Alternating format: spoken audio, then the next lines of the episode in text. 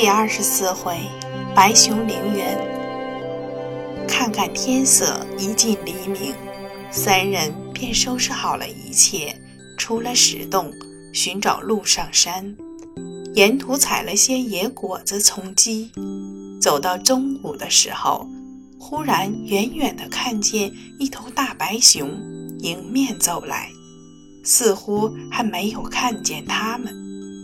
妙善大师便牵着二人的手，一起逃到树林中，悄悄地说：“我们能躲避过最好，要是躲不过，大家就倒在地上，屏住呼吸，装死人的样子，千万不要呼吸动弹，或许可以避过这一难。”那只白熊走到林子附近，闻到人气。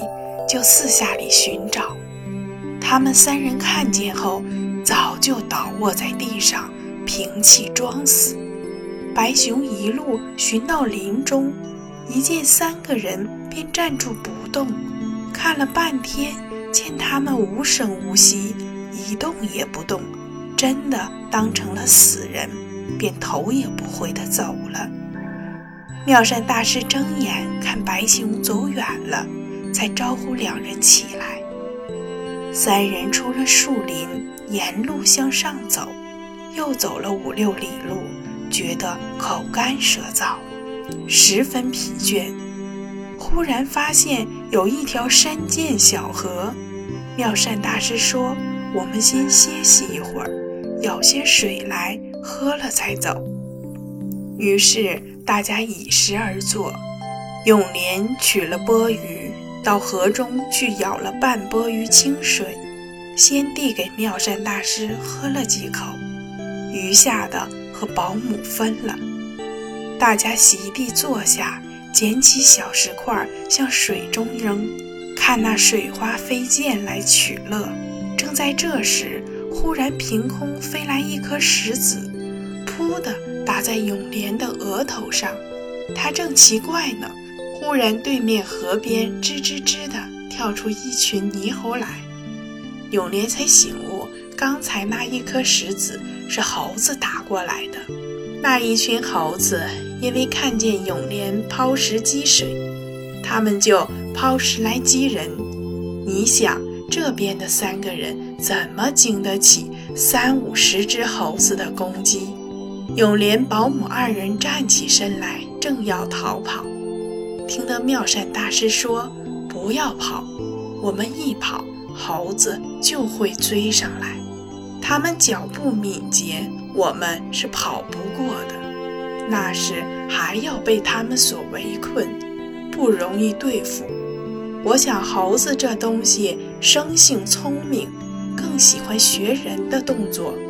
我们三个不妨一字排开，向前路进发。”走三步拜一拜，猴子如果学我们的动作，在后面跟着，也不怕他们来伤害我们了。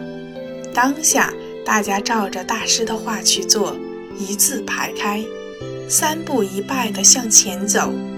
猴子见他们这样，觉得很好玩，果然学起来，也一路走着拜着，再不用石子抛掷三人了。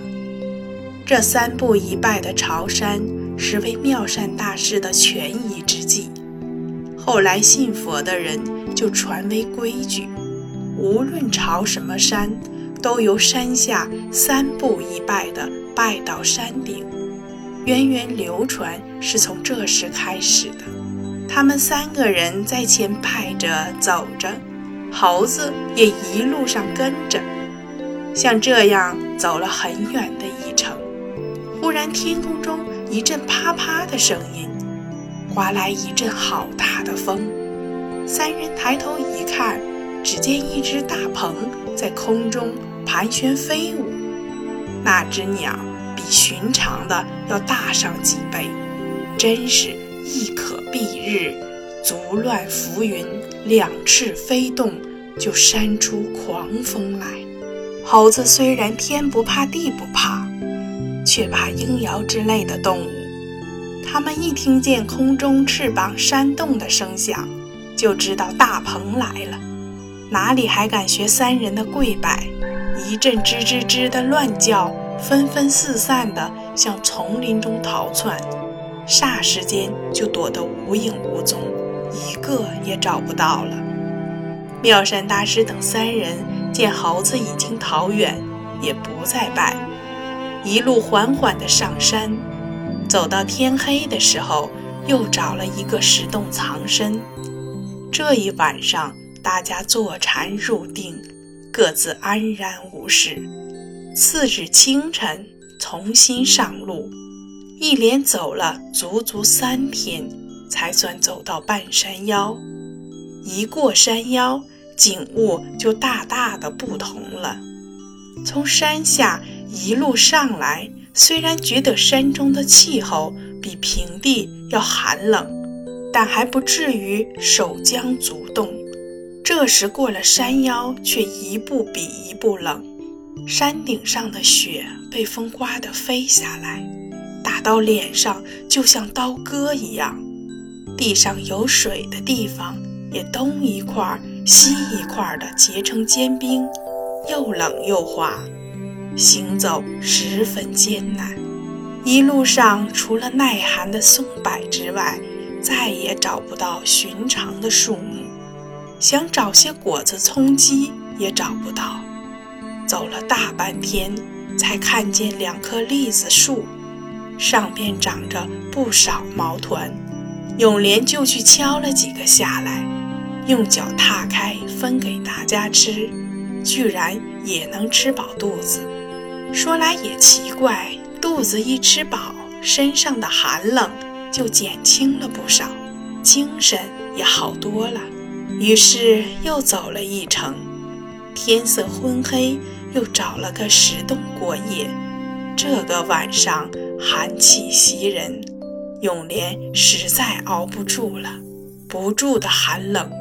保姆说：“真是寒风刺骨，让人受不了。最好弄些树枝，大家烤烤火也好。”妙善大师说：“你们不要吵闹，深夜山中哪里来的火？就算敲石点火，火光一照，就会惊动山中的野兽。野兽要是循着火光找来，岂不是又招来灾祸？”所以千万使不得，并且我们欲求成道，必须精诚专一，神魂凝聚。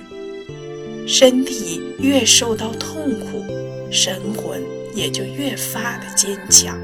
多受一番痛苦，就多增一层坚强的力量。等到受过千劫百难之后，神魂就会万分的坚强顽拒。永远不会分散了，那时就可以成道了。成道之后，抛却了身体，神魂即另成一个自己，大千世界畅通无碍，具有大神通，无所不能。我们三个人既然想要成正果，一切寒冷饥饿的苦难，原本就是应当承受的。要是连这些也受不了，哪里还有正果的希望呢？这一席话说得二人心中恍然大悟。